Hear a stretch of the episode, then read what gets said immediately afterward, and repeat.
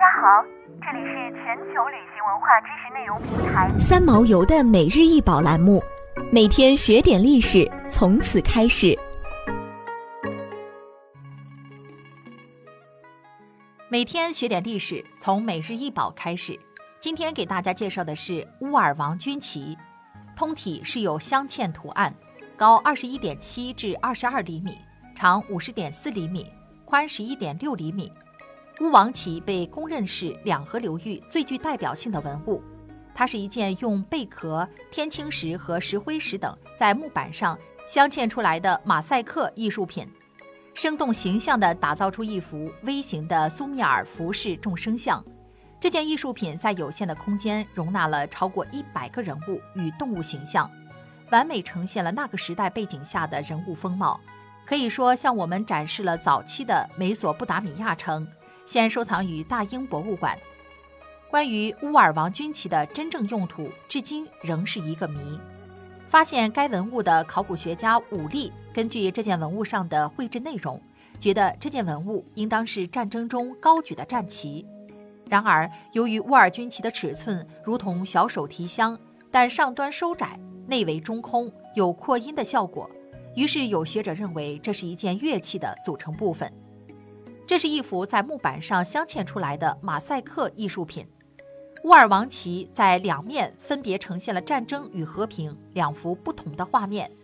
军旗的一面饰板描绘的是战争情节，上下共划分三层，最下层为军队的出征与凯旋，四轮战车奔驰战场，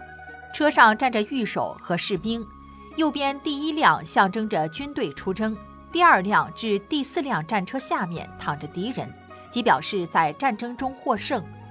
中间一层表现战斗与胜利后的战士行列，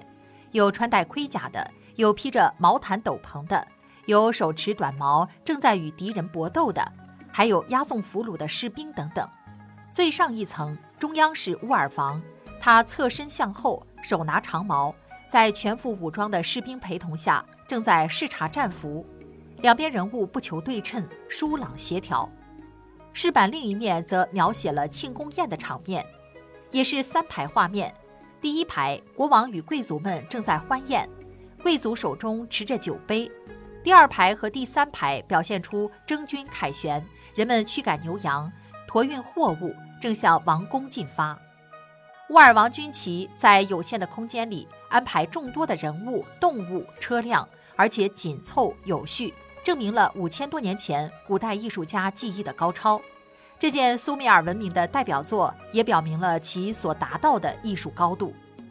作为两河流域开创者的苏美尔人，不仅发明了轮子，还在这里创造了先进的文明，使两河流域进入有文字记载的历史时期，继而诞生了两河流域的重要组成部分——古巴比伦文明。